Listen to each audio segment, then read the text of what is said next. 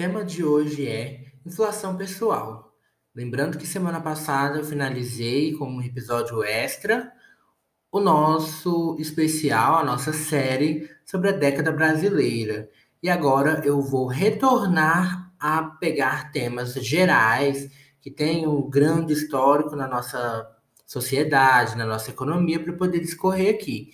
Então, esses temas muito específicos, vão ficar para trás, né? Nós vamos agora focar em temas mais abrangentes e que podemos puxar aí de toda a história. Afinal de contas, inflação pessoal é algo que está presente na vida das pessoas desde que nós começamos a colocar preço nas coisas. E é muito complicado, porque os índices oficiais de inflação do nosso país, de qualquer outro país do mundo, é, no geral, eles são confiáveis, a grande questão é que eles levam em consideração médias ponderadas da sociedade como um todo, não levam em consideração os perfis das pessoas sozinhas, né, das pessoas em si. É algo muito abrangente. Então, muitas vezes, os índices oficiais de inflação não refletem a nossa realidade. Nós precisamos entender isso. Inicialmente, eu já quero que vocês desfaçam aqui qualquer uh, preconceito que vocês tenham sobre inflação. Porque muita gente confunde inflação com aumento do custo de vida. Inflação é algo que é imposto contra você a partir do momento em que você vai comprar alguma coisa do seu dia a dia e não tem como você escapar daquele aumento principalmente no supermercado, é onde as pessoas mais veem isso, porque a gente não escolhe o valor das coisas que estão no supermercado, a gente não tem esse poder, infelizmente. Mas também tem outras coisas que a gente tem que levar em consideração. É, existem muitos valores em contrato que aumentam sem que a gente tenha poder de alterar aquilo e tudo mais. Isso é inflação. Mas, ainda nesse caso dos contratos, a gente ainda consegue fugir. Por exemplo, um contrato de aluguel que estipula um aumento de 8% daqui 12 meses. Você pode muito bem é, cancelar esse contrato antes desse primeiro aumento, mas entra na questão da escolha. Então, isso aí já é uma questão de custo de vida, não de inflação. Então, basicamente, a inflação é algo que você não consegue escapar. Gasolina, principalmente supermercado, como eu já falei. Temos também o caso da, das tarifas de transporte para quem anda de ônibus. Não tem escapatória, até o ônibus pirata passa a cobrar o valor oficial estipulado ali pelas empresas de ônibus em conjunto com o governo. Então não tem como escapar dessa questão. E eu vou usar aqui o meu orçamento familiar, né, para poder uh, passar isso para vocês. E eu quero que vocês peguem e façam isso como de vocês. Eu fiz aqui com o meu, mas o meu, gente, é um recorte. Né? Eu nem coloquei tudo aqui. Por que, que eu não coloquei tudo aqui? Porque do ano passado para cá eu passei por muitas mudanças, aumentos, enfim, meu custo de vida aumentou bastante. Eu vou, inclusive, desmiuçar aqui para vocês o que foi que aumentou e tudo mais. E assim, é uma escolha custo de vida é uma escolha. Você escolhe se você vai pagar mais caro por tal coisa, ou para você ter um pouquinho a mais, né, uma quantidade maior daquele produto ou serviço, ou porque você quer mais conforto. Isso é uma escolha, e eu escolhi muita coisa do ano passado para cá. Já na questão da inflação é totalmente diferente. Então eu tirei aqui um recorte das coisas que aumentaram e eu não posso fazer nada para que elas diminuam. Então vamos lá. Primeira coisa que eu coloquei aqui na minha cesta de itens de 2019, que continua agora em 2020, foi a Netflix. Como a gente sabe, a Netflix lá no início, quando veio para cá, era super barato. Nessa época eu nem sabia o que era Netflix, então não cheguei a pegar essa época boa. Mas tem gente que diz que quando a Netflix chegou aqui era coisa de 7, 8 reais. Hoje, o plano mais básico da Netflix que você possa ver Full HD na sua televisão é R$ 32,90, porque tem uns planos mais baratinhos, se eu não me engano, tem dois planos mais baratos do que esse, que você não consegue ver Full HD na TV. Então, é uma grande sacanagem, né, gente? Não tem como você usar esse tipo de plano, a não ser que você seja um consumidor muito, enfim, que não se importa com essas questões de qualidade de imagem e tal, mas para você ver série você tem que se importar com qualidade da imagem. Então, o plano mais básico para mim é esse de R$ 27,90, que era R$ 27,90 lá em 2019. Agora ele subiu para R$ 32,90.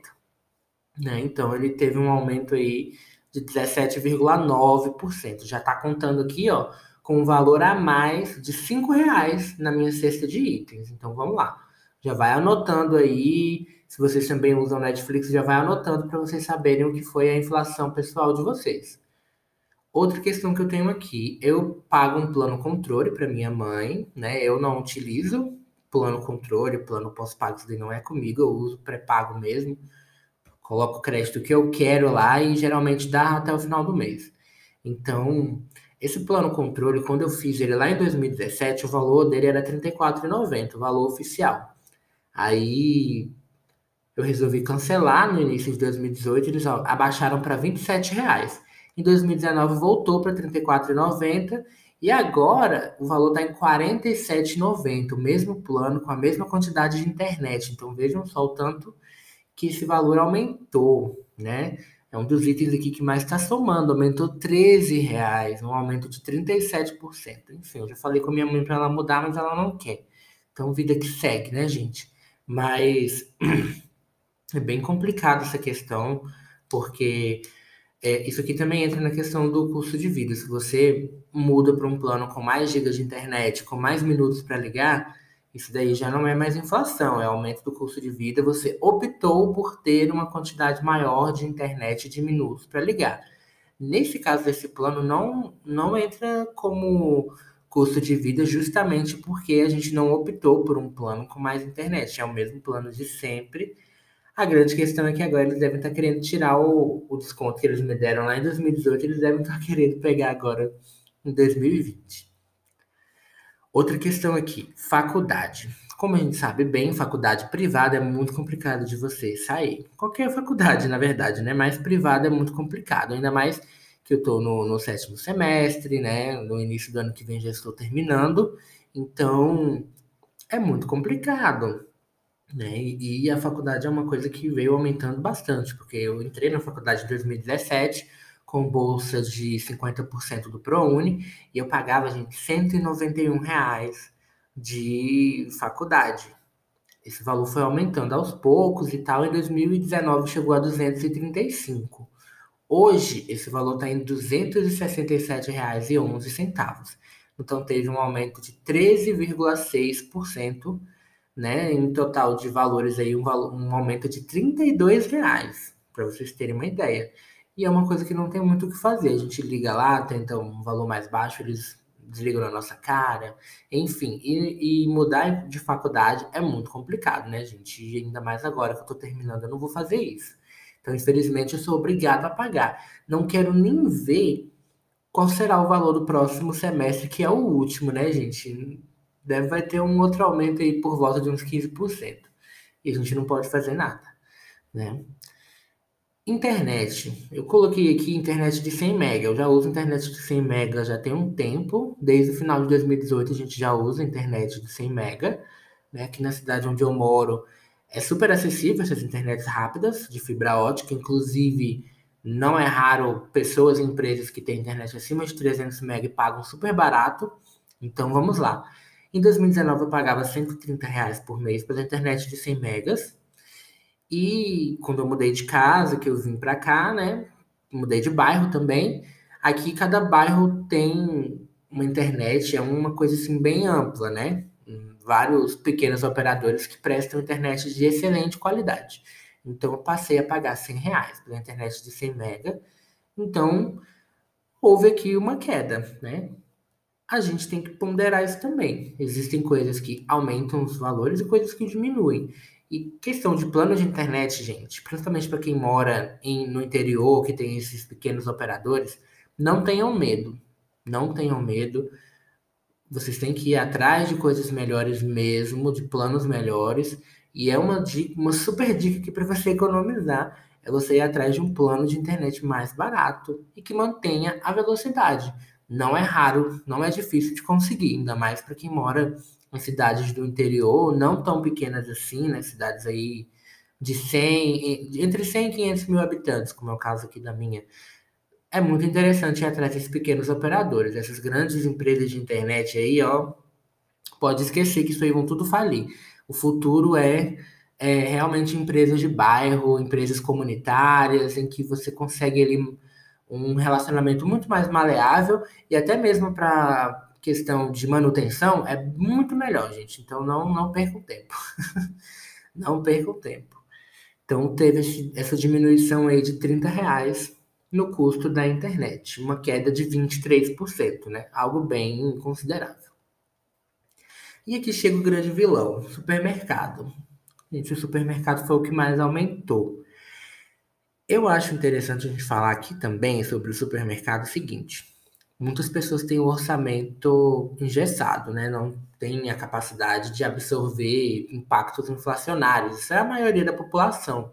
Né? As coisas aumentam de preço justamente para as pessoas terem menos acesso. A gente precisa entender isso.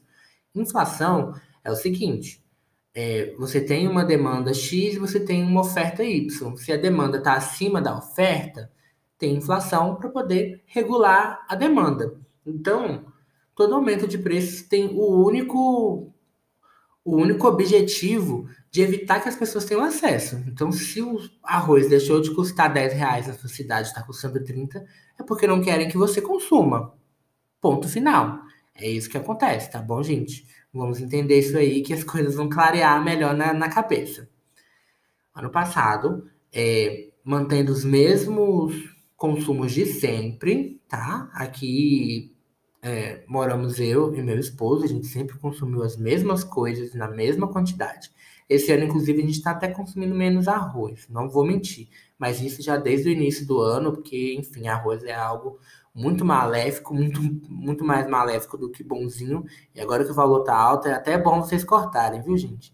Então, a gente gastava 260 reais com o mercado ano passado pequenas variações ali, mas geralmente era isso. A gente não consome carne vermelha, então esse aumento que teve ano passado não atingiu a gente em nada. Então, ano passado foi bem tranquilo de inflação no mercado para a gente. Carne vermelha não faz parte do nosso cardápio. Não que a gente seja vegetariano ou vegano, a gente come frango, come peixe, come, enfim, mussarela, presunto, tudo que tem aí carne animal. Mas de forma alguma carne vermelha, então não nos atingiu. Então vamos lá. Mesmo assim, mesmo não consumindo carne vermelha e diminuindo o consumo de arroz, o valor que a gente gasta no mercado aumentou 22%, de 260 para 319, um aumento aí de 59 reais nos valores que a gente gasta. Isso, gente, é um privilégio, você poder gastar é, mais e poder absorver impactos inflacionários. Infelizmente, não é a realidade na maioria da população brasileira, ainda mais agora, com a diminuição do auxílio emergencial e tudo mais, vai ficar mais complicado ainda de absorver impactos inflacionários. Né? Já tem gente falando aí na possibilidade do pacote de arroz chegar a 50 reais. Então a gente precisa realmente ficar atento, fazer mudanças, porque infelizmente. E, e também absorver todo o impacto inflacionário é burrice. Mesmo que você tenha dinheiro para absorver, você está sendo burro. Então a gente precisa marear as coisas, balancear, mesmo se a gente se tem condição de pagar 50 reais no, pacote de arroz, pense bem antes de pagar, né? A gente precisa também ter um pouco de inteligência nessa questão. Outra coisa que aumentou bastante também foi a nossa conta de água. Nosso consumo não mudou bastante, né? Apesar de a gente estar morando numa casa maior, a gente usa muito aspirador, vassoura, água mesmo, muito pouco. A gente usa aquele mop, gente, que a água rende que sobe. A água, basicamente, você reutiliza a água ali em todo momento que você é, lava a casa. Questão de banhos também continua a mesma coisa. Né? Esse ano, inclusive, foi até mais frio aqui, a gente tomou menos banho. Então, é, a água realmente aumentou 22%, até porque também eu, eu comparei, se eu não me engano são mililitros, eu comparei os mililitros e continua a mesma coisa. Então, realmente foi um aumento de 22% na tarifa de água. Luz, também tivemos um aumento considerável na luz. Eu peguei aqui um, um recorte de 2019, que foi um mês só onde eu paguei 139 reais na conta de luz, né? Esse 139 que eu gastei de luz, gente, foi algo bem complicado. Mas enfim, esse ano nossa conta vem em média aí 155. Então teve um aumento considerável também, de 16 reais, um aumento de 11,5%. Lembrando que com a água a gente gastava 50 e agora está gastando 61 reais, um aumento de 22%. Aluguel é algo bem interessante que eu vou falar aqui, porque ano passado a gente morava numa kitnet de 20 metros quadrados, hoje a gente está morando num apartamento de quase 70 metros, né? Tem 69 metros quebrados.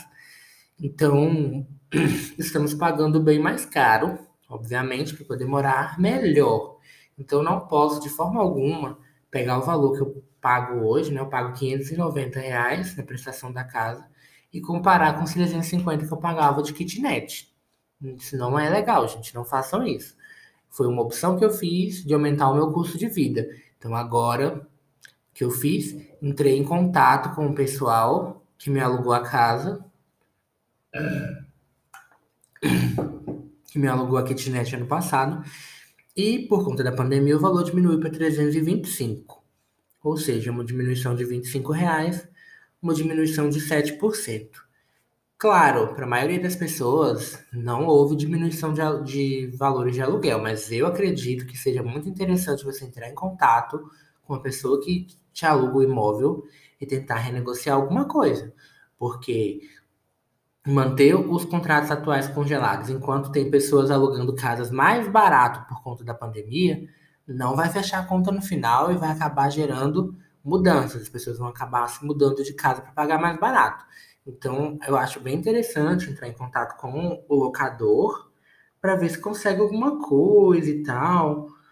Mas, enfim, vai de cada um. Se você acha que o seu aluguel hoje está ok, ok. Mas se você acha que você poderia economizar pagando um aluguel mais baixo, né, mandando ali para a pessoa que está alocando a casa, avisando ela, olha, perdi o emprego, minha renda está menor, será que não teria como diminuir esse valor? Quem sabe não dá certo, né, gente? Eu acho que seria bem interessante. No caso aqui, dessa pessoa que alugava a casa para mim ano passado, ela entendeu a necessidade de, de diminuir durante esse período de pandemia. Então, houve essa diminuição de 25 reais, inclusive que é, fez com que a média ponderada aqui ficasse bem mais baixa. E uma última questão que eu vou falar aqui é sobre o transporte. No passado, eu utilizava bastante transporte público aqui na cidade onde eu vivo. O valor está congelado desde 2015, então não houve alteração.